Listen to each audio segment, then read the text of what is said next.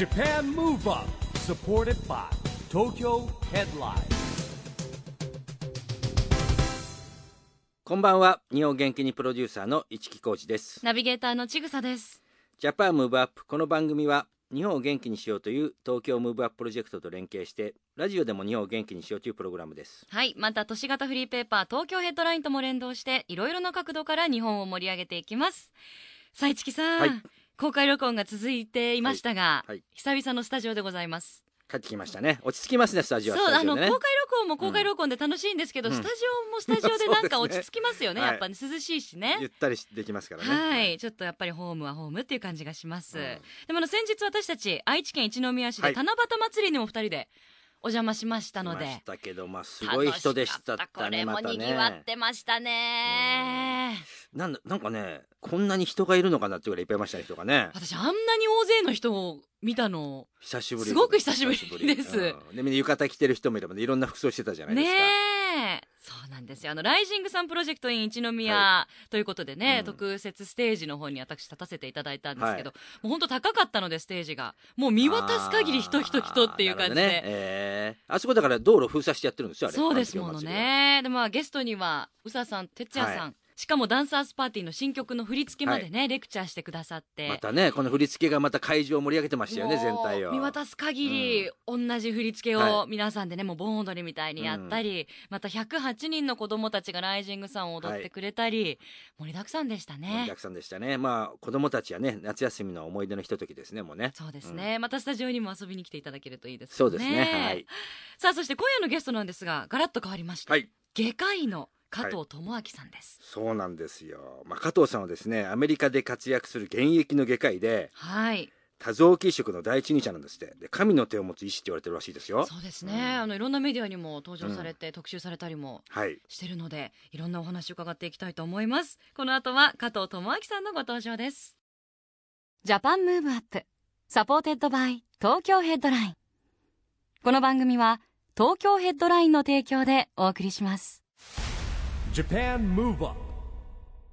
それでは今夜のゲスト外科医の加藤智明さんです。ようこそいらっしゃいました。こんばんは。こんばんは。よろしくお願いいたします。市木さんとはどのようなつながりなんですか、えっとですね実はまあ友達の友達みたいな感じなんですけれども、あのー僕の声でですね avex 立ち上げられてた千葉さんっていう副社長がいるんですけどね、まあ、そういう友人関係の中で加藤さんをご紹介いただきました。うーん。現在ニューヨーク在住でいらっしゃいますから、ね本当お忙しい中奇跡的に番組出はい。演していただくことになりましてありがとうございありがますとうございます。こちらこそありがとうございます。ニューヨークはもうどれぐらいいらっしゃるんですか、ニューヨークがね、ええ今、まるまる、えーと、8年が終わったのかな？もともとアメリカはね、もう20年目が終わって、えーになるんですけども。だから21年目に入ったのかな？すごいですね、ええ。あの加藤さん専門は？僕は医者です。医者の中の外科医。外科医です。で20年間海外、えそうですね。ー。これ卒業されて日本日本でやっぱ何年間かこう経験されてから、日本で研修医をね、ええ。4年5年やって、それから、えーアメリカに行ったんですね。その時は2年で帰ってくるはずだったんですよ。あそうですか。そのつもりで行って、ええ。そのまま延々もう20年強。あ20年強や20年ちょっと、へえ。うん。でそれなんかきっかけがあって最初2年の予定がまあ、アメリにカに行くきっかけ、まあ、アメリカに行くきっかけっていう話だと、はい。僕あの東京生まれの東京育ちなんですけども、えー医学部に大阪に行ったんですね、はい。で大阪に行く時に、まあ、医者になりたいから大阪に行ったんですけども、なんとなくどっかにねこれ大阪の人にと怒られちゃうんだけど あのどっかに東京からこう大阪に行くのにちょっと抵抗があったんですよ。わかりますね。僕も東京生まれだだから。私も育ちなんでいいのかなっていうのがあったんですよね、えでその時にすごい先輩の先生に「お前なそんなこと言ってるけどな、うん。東京と大阪なんて、うん。あのこれこれぐらいしか違わないんだぞ」はい。アメリカから見たら。ーなるほど。アメリカから見たら本当にこの今指でこうやってるんですけど、うん。このこれぐらいの距離しか違わないんだぞって話を聞いた時に、ええあそうか東京からね、なんか大阪に行くのが寂しいなとか思ってんじゃなくて、うん。俺はまあ別にアメリカ行けばいいんだと。うん。いうふうになんとなくその時思ったんですよ。えだからその医者になってアメリカに行こうっていう気持ちで大阪に行ったというのが最初にあって。えなるほど。で別にその予定があったわけじゃ全然ないです。計画があったわけでもないんですけども、ええ。なんとなくその時にそういうふうに思ったのがずっとどっかに残っていて、はい。はで医者になってすぐにあの、まあ、医師免許アメリカの医師免許を取ったんですね、はい、えー素晴らしいです。なんかあの加藤さんがですね世界初の手術を成功させたというふうに聞いてるんです。けどそれはどんな手術なんですか、でまああのお腹中の臓器を全部取り出して腫瘍を切って、えー臓器を元に戻す戻すんですか？っていうはい そういう言葉で聞聞いてもちょっと想像つかないですけどね。まあそうですよね、うん多い時って血管何千本っていうのを切ってまたつないだりするっていうことまあそう言ったらそうですけどつなぐのはね、そんなにはつながないです。つなぐのは大きなとこだけですからね。へただ切る方は結構細かいところを丁寧に止めていかないといけないのでそれはすごい手間がかかるんですね。それってやっぱ人間の再生能力があるからできるんですか？それともうん全部取り出して入れる。ってなんか想像つかないですけどね,、そうまあ、人間の再生能力なのか、うん。まあ、それ一つはそうだと思うんですけども、うん。やっぱりね技術だと思うんですよ、ええその外科の技術ってあの外科医の間ではもう100年変わってないなんてこと言う人いるんですけど、はい。結局切ったらね、ええええそうそうじゃないところでいろんなところが進歩してるんですね、うん。それは昔だったら考えられないことが今はできるようになってきている。へでもそれがねよく考えたらじゃあ何ができるようになったか、はい。あんま変わってなかったんですよ。やっぱりやってるのはその切ったりハサミで切ったり糸を縛ったりするっていう技術はあんまり変わってないんだけど、はい全体のあのレベルがどんどん上がってるんですね。それは多分ねチームっていうことだと思うんですよ。そのないろんな関わる人たちの経験がだんだんだんだん積み重なっていって自分たちとしては何か違ったことをやってるつもりはないんだけど、はい。実は全体のレベルが全てをあ押し上総合げてる力で上がってるってことですね。そういうこと多分ね医者の世界だけじゃないところにもあると思うんですけどね、えーでも加藤さんのもとには世界中から患者さんがねうん。やってくるっていうことなんですけどじゃあなかなかこう手術の予約っていうか あれですね。取れないでしょう取れないんですか？まあ、そういうことはないんですけども、ただあの、他で断られた手術をやるというのが、まあ、ある意味で僕の専門なので、ですから、そういう意味で言うと、必ずしも依頼は来ますけれども、はい。皆さんあの、手術ができるわけではないんですね。はいなんかあの昔の漫画でブラック・ジャックがねもういろんな難しい手術もして直しちゃうじゃないですか、はい。もしか加藤先生はそんな存在ですかもみたいな、まあ、ブラックジャックは確かあれはちょっと漫画っぽいですけどね。免許ないんですよね、ええ免許ないんですよ。そうそれとはちょっと違うんですけどね、でもやっぱりこう想像できないんですけども精神的にかなりタフじゃないとできないですよね。まあそうかもしれないですね、ええ。だけど、そうですね、でもなんかあんまりそういう、なんていうんですかね、あのまあ、プレッシャーでという感じはしないですね。えー。まあでもそれやっぱ精神的タフなんじゃないですか先生。まあ、そういうことかもしれない、はい。ただあの、すごくね、とことん話し合って、お互いが、あの患者さんとね、はい。間で話し合って、お互いが納得できるようになると、不思議とね、これがね、一緒にやってる気になるんですよ、手術を僕がして、向こうが受けてるというよりは、一緒に何かをしてるなるほど。でそういうふうになんか一緒にやってるっていうふうにの気持ちになった時っていうのは、絶対うまくいきますね。ねそんなアメリカばっかりじゃなくて日本にもいてほしいですけどね。でも先ほどブラック・ジャックのお話ありましたけど、はい。実際にテレビドラマのモデルにもなられたりされてますものね。はい、そうですね。いくつかありますね。そういう時はご自身の経験だったり思いっていうのを伝えて制作の方に。うんまあ、そうですね。だったり原作を書かれたりとか。ええ。まあ、その、向こうから来ますので、うん。必ずしもこちらがの売り込んでるわけではないので、あえーでも面白かったですね。アメリカのテレビドラマなんかにも取り上げられたことがあるんですけども。いかがですか？自分がモデルになってる登場人物がドラマとかに出てくるっていうお気持ちっていうのは。うんまあ、ご覧になるんですか？見ました、見ました。見ました見ましたけど、それはドラマですか？ら、いろいろ変わりますので、必ずしもその通りではないんですけれども。へ日本のドラマもあるんですけど、日本のドラマの方が真面目かな。ーああなるほどね。きちんと再現しようというはい。意図がね。おー。ありますうー。んでも本当に幅広く活躍されていらっしゃいますが加藤さんあのここ東京 FM で毎週火曜日の夜9時15分から番組も持たれてるんですよね、あの医療関係の番組かなと思ったら、うん。まさかのタイトルが「 English Jukeboxもう全然違うね 」全く医療関係ないですよね。そうなんです。よだからこれちょっとね、その、まあ、ブレてるわけではないんですけども、あの、ずっとね、日本との関わりっていうのが僕の場合はあって、で、その一番の理由が、あの、臓器移植の医療だったんですね。で、臓器移植の医療ってなかなか日本で進まなくて、僕はその専門でアメリカでやっていたので、なんとかそういう情報を伝えて、日本の臓器移植が先に進むようにということで、まあ、臓器移植法案の改正のその法が通るまでの間にずっとそういうメディアの活動を通じて、まあ、その日本に情報を送るということをやってたんですね。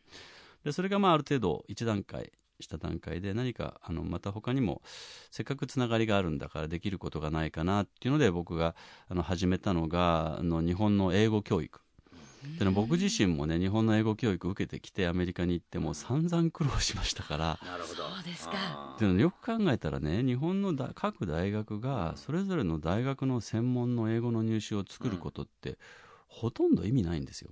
あだからなんで英語問題の傾向と対策が必要なのか、ーうん。おかしいじゃないですか。だって別にうん英語って英語を使うために勉強するわけだから、えーはそのなんか東大の英語があったり早稲田の英語がある理由がないでしょまあそうですね。どうしても試験はね落とすための試験になっちゃいますからねあれね。多分そ問の日本人が日本人をの英語能力を評価するために作り上げたものが、でもそれがベースにみんな勉強するからなんかちょっと実践的に使えない方にどんどんどんどん英語が進んでしまったという確かにそその日本の英語教育の経緯があってまあそういうのをなんかね変えられるようにしたらなということとあともう一つやっぱりちょっとなんかあの少しねこれは日本人だけじゃないですけど世界的に、あのいろんな国のその、まあ、内向き思考っていうのが強まっている中で、うん。やっぱりグローバルな視点っていうのはすごい大切だな。うん。それ出ないとわからないところなんですけどですね。うん。でも出るために日本人にとって一番あの、うん。まあ、ネックになってるのが英語だと。確かにね、僕あのオリンピック・パラリンピック招致委員会にいたんでやっぱりだんだんあの近づいてくると外人の方増えてくるんですよ、はいはい。でやっぱり日本語喋れない人いるんですよね、えでそうするとね確かに方もちろんいらっしゃるでしょうね。積極的まあ必要最低限話すんですけど積極的にはいかなくなっちゃいますね、えうん。バーっと英語で喋られちゃうから、ねちょっとでゆゆっくり言ってくださいという感じで、でそこでねやっぱりその早い時期から実践的な英語、で英語を勉強するっていうことのなんかこう若い人にきっかけ作りになればいいなということで、まあ、こういう番組をしたいなと。なるほど、えーいうことで始めたのがこれでこれあの実は洋楽の歌詞で英語を勉強する番組なんですよ、斬新ですね。まあ、僕自身もね結構洋楽の歌詞で英語を勉強したので自分自身も。これいいんですよポップスってすごく。あのー日本語を勉強するときにね、外国人がカラオケで勉強するっていう話があるんですね、外国の日本語学校で勉強した人が日本に来たらなんとなくその私はとかなんかそうええ。普通に使いそうのない日本語を話しているような気がしません、ええ。でもカラオケで勉強したらなんか突然普通に喋ってそうな気がしません？なるほど。歌で覚えるんですね。だから、ね。でそれからそれと多分一緒だと思うんですよ。英語で英語の歌詞で覚えた英語は多分ねもう実践的にすぐ使えるそうか。ん僕若い頃ほらあのまあ若い頃って昔はビートルズすごい世界に流行ってね、はいはい。マイケル・ジャクソンとかビリー・ジョエルとか。確かにそういう洋楽聴かなくなりましたね僕。最近も。今の洋楽わからない。う。んうん。ただねその頃のね僕たちが、うん。うん。僕たちの世代も同じような世代だと思うんですけど、洋楽分かって聞いてたかってこれ分かっては聞いてないんですよね。まあそうですね。本当に歌詞として。は分からずに聞いてたんですよね。でなんか歌うから覚えるみたいなぐらいですね。うあん。やっぱり今の教科書で時々「レッド・イット・ビー」が掲載されてるとかー。そういうのは聞いたことありますけどこう耳で聞いてであのなんて言ってるか歌詞をこう聞き取ってっていうのはこう全く新しい感じの取り組み方ですよね。まあ、僕は若い人に聞いてもらいたいっていうのが最初の人で趣旨で始めたので、うん。あんまりね教科書っぽくなりたくないですよね。音楽の授業でやったとか英語の授業でやったとかって歌はやりたくないのなんでであの、えーソングリストというか、えー。オンエアリストを見ても本当にあの最近の曲だったり、本当今話題のアーティストの曲とかを使われてますもんね。そうなんです。もうだからその年のグラミー賞が楽しみになるようなねそんなラインアップにしたいって。あでも本当に洋楽好きな方にもいいですし、あんまり逆に聞いてこなかったっていう方もね、とっかかりになりますものね。まあ、あのチグサはインターナショナルスクールですからね、はいまあ、英語はバッチリですよね。そうですね。でもあの、加藤さん、ラジオのパーソナリティっていうのはその番組が初めてでいらっしゃいますか？初めてです。あ、どうでしたか？いや面白かったですね、へーこれはね正直だから自分の中ではちょっとその趣味の世界のようなところがあって、うん。えーまあだからでそんなことを始めるとこれあの曲選びも台本作りも全部やるんですけども、ご自身でですか？はいまあ、その手伝ってくれる方はたくさんいるんですけれども、最初のその曲選んでうん。そのなんですかね台本僕が吹き込んだのを台本に起こしてくださってというところから始まるんですよ、うーん結構手間かかるんですけどねやっぱり楽しいですね、えー。お声もね落ち着いててすごくいい声ですよ。うん。癒されもしますしるうんうん。心に響く声をされてますもんね。じゃあぜひそんな加藤さんのですねあの市木さんも今絶賛英語勉強中ですので、はい。市木さんのような、えー英語を僕もねあの上達したい方、ねそのオリンピック開催決まってからオリンピック・パラリンピック開催決まってから、まあ、やんなきゃいけないのと始めたんですよ、えーイギリス人の女性の先生が長長く続くと思って始めたんですけど、はいはいはい。結構 NHK のですねナレーションとかやってる方なんですけどもう2年経ってるんですけどなんだろう度胸はついたんですけどなんかねスキルがついてる気にならないんですよね。なんかもう。なんでねちょっとこの勉強させてもらいます。そうではい。はい。でちょっとね今回ね実はあの夏休み特集ということでやったんですけども、あのまあ、全部ね毎回1曲やってその1曲聞き取れるようにっていうことでやるんですけど、はい。まあ、その一部をちょっとご紹介したい中で、うん。その復習の回ってなったんですよ。えー。で復習の回はね一応表現それまでの歌の中から表現を取り上げて復習するんですけど、はい。まあ、ただ復習しただけじゃ面白くないから、はデートに使えるうん。英会話表現集っていうなるほど。でそれのね一発目の表現集表現で出てきたのが実はこの歌なんですよね、えデートに使える。デートに使える。これも夏はまた恋のシーズンですからね。すぐに使えそうですね。す 実践。ぐに使えますか？でもね多分ね分かったら使いたくなると思います、あそうですか。気をつけるって聞くのは何かポイントありますか？出だしとか。一応ねこれ本当出だしのとこだけでいいんですけども、えーこれはねじゃあデートデートにどう誘うか。誘う鍵はね実はねこの歌にあるあるんですかへえじゃあぜひ注意しながら、ラジオの前の方も聞いていただきたいと思います。じゃあ加藤さん曲紹介お願いできますか、はえーアデルって日本で言いますけど実際の発音はアデルですね。アデルのあのハロ Japan Move Up なるほど、ね意外でした、うんもっとこうこれ。デートっていうかポップな感じで来るのかなと思ったら、うん。まあ、結局歌詞の内容なんでね、うん冒頭の内容ですよね。あのえーそうなんですよ。あのアデルご存知ですか？いや僕知らないですあら。これはねもう実は世界世界中でねも洋うあの楽最近全然聞かないからもう。ねほいろんなねその発売記録を乗り換えあだから、えーえーなんですか売上記録を塗り替えた、もう今すごいんですよ。若いんですけど、うん。ちょっとねこういう暗い歌が多くてね。なるほど。別れ歌が多いんですよね。僕はあのイングランドの中島みゆきと呼んでるんですけど、ちょっとね中島みゆきさんの立ち位置の感じのな人るほどね。なんですね。へえーでまああのなんでこの歌かっていうと、はい。あの実はこの歌の一番最初にね「はい。あの I was wondering if you'd うん。like to meet、うん。っていうあの歌詞が出てるんですね、うん。I was wondering うん。if you would like to meet、うんまあ、I was wondering っていううん。この言葉が実は人を誘う時にねあんまりこう直接誘いたくない時、のん。あの使うのに非常に役に立つことなんですよ。へあの I was wondering wondering っていうのはあの wonder なんですけども、wondering っていうのは、えーああだこうだと思ってたっていう感じなんですよ、こうかなああかなと思ってた。で I was ですから過去形でしょ、うん。はい。だからわ僕はこう思ってたんだけどって、うん。まあこうかなああかなと思ってたんだけどうんっていう時にだから例えば I was wondering if you are free for dinner tonight、うん。だから今夜ディナーに空いてないかなって思ってたんだけど、うん。だから今夜ディナー空いてますかって直接聞くんじゃなくて、うん。なるほど。あのまあディナーちょっと断られても傷が浅いような感じですね。あそんな感じの誘い方で。うん。これ実はねもちろんデートにも使えますし、うん。まあ、あのビジネスでも使えますし周りとあるところで使える実はすごく役に立つ言葉なんですよ。なるほど I was I wondering was wondering 覚えましたそうやって思うと本当に歌詞の中ってうん普通に喋るこう口語というかいっぱい入ってるんですね、ちょっとやってみます I was wondering if you're, if you're free for dinner tonight えそんな恥ずかしいこと言ってみ言ってみましえょう I was wondering えうん if if if you are free for if dinner if tonight you are free dinner to- tonight そうそうそうえ for dinner tonight tonight or tonight そうでもオッ OK じゃない場合はどういうふうに言うかっていうと、うん Sorry I already, already have plans ああ sorry ー sorry の Sorry 後ろ I なんです already, already have plans か already already だから Already？もうすですでににプランがあるのあプランあね already I'm sorry I already have plans あねマジで勉強になってるじゃないなってるよですか今なってますよちょっと乗ってくるときはどういうかっていうと、うん Sure what do you have in your mind あー what do you have in mind うーん。あだからーいや勉強になってヒアリングからもう集中して聞いてなきゃいけないからこんな真面目な市木さん初めて見ました今。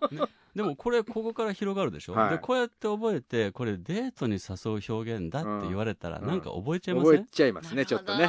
確かにね。勉強勉強と思ってなんか考えるとねなかなか身につかないですけどそういうモチベーションのある番組にしたいなと、うね、だから学校では教えてくれないっていうことを中心にやろうかっていう教えてくれてないですよね。でも教えてくれないけど覚えたら得するようなねそうです感じの。ねでちょっと使いたくなるでしょ？はい、すぐにでも使えますしね。うん今僕はちょっとまだあのそこまで行ってないんで本当ペン持ってもう書いちゃいたメいぐらいモりたかったですね。今ね本当にお勉強になりましたものね。じゃあ続きはぜひ加藤さんの番組聞いていただいて、ラジオの前の方もチェックしていただければと思います。お送りしたのは英語を学習するためにぴったりの一曲アデルハローでしたラジオで日本を元気にするプログラムジャパンムーブアップ一木工事とちぐさでお送りしています。そして今夜のゲストは外科医の加藤智明さんです。引き続きよろしくお願いいたします。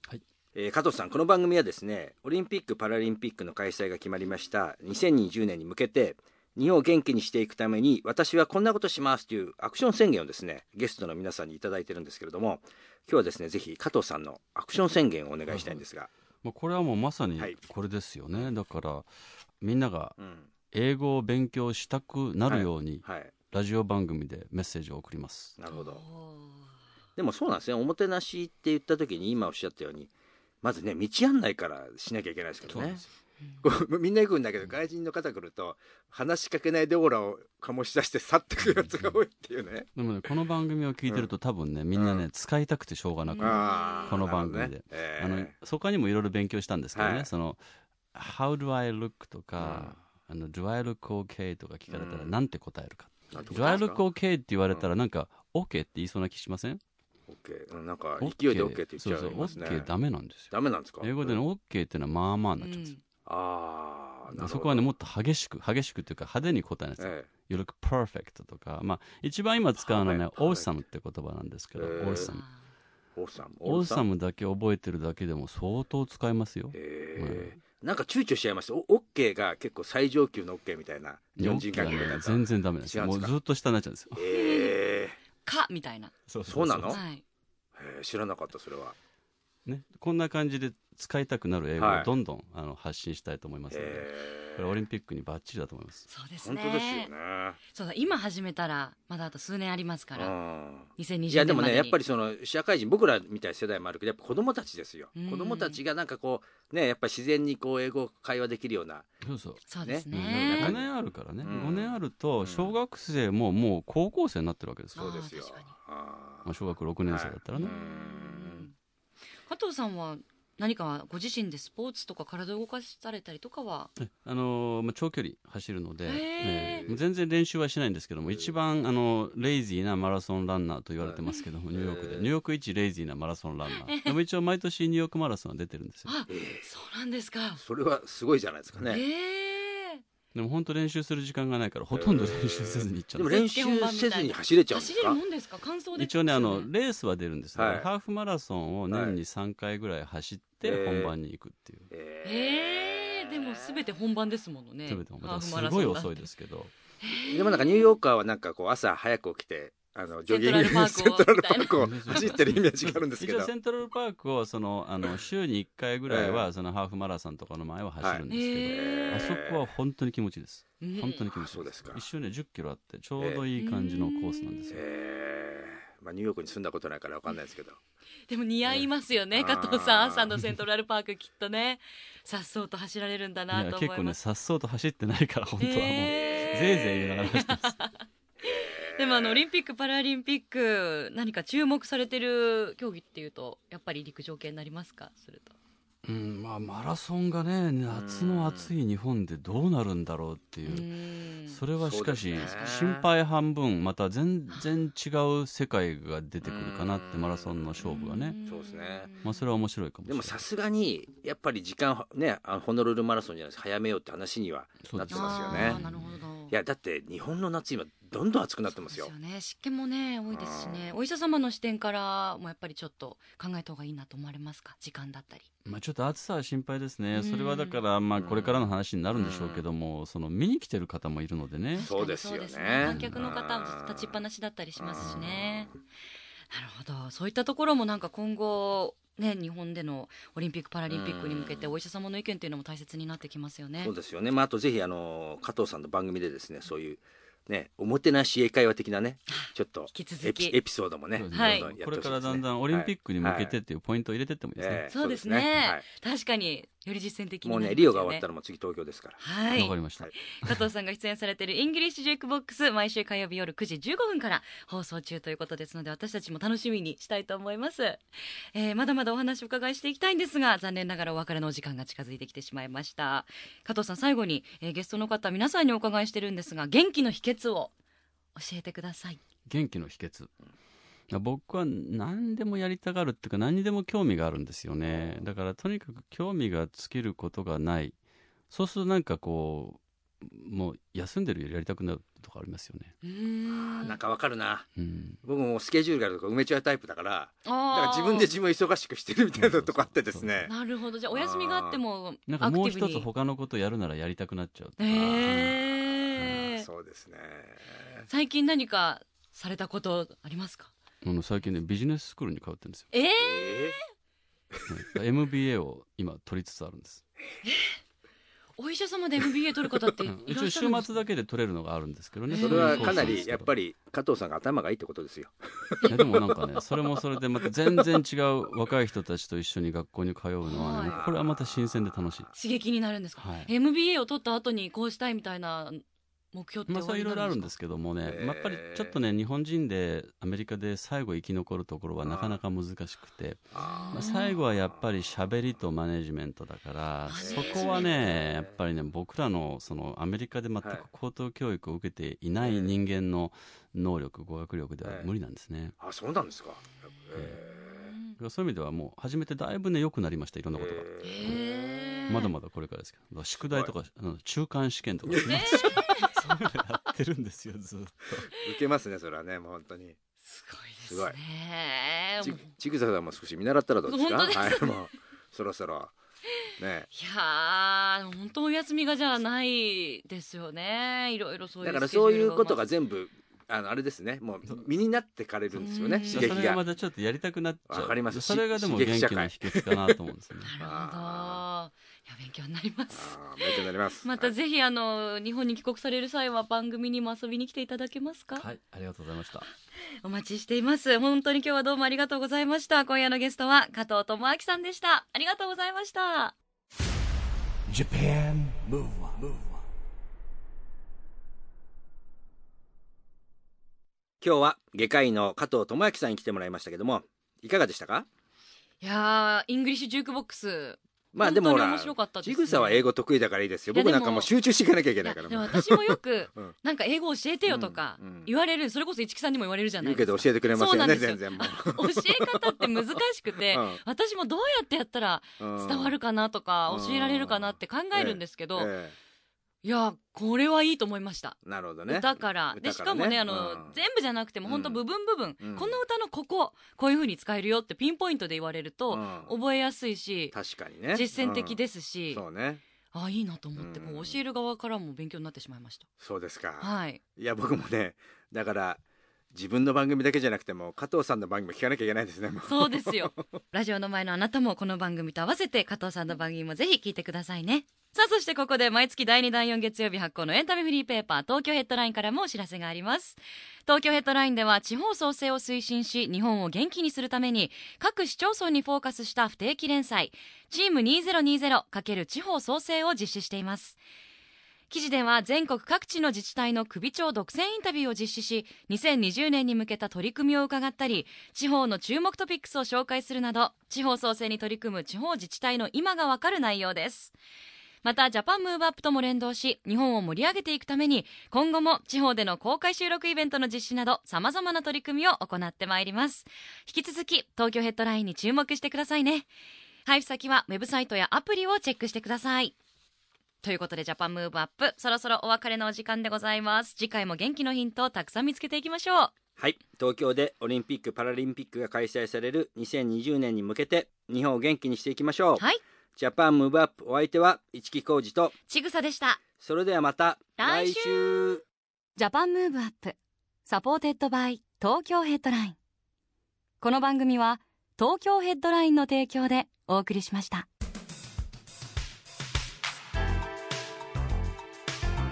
Japan Move Up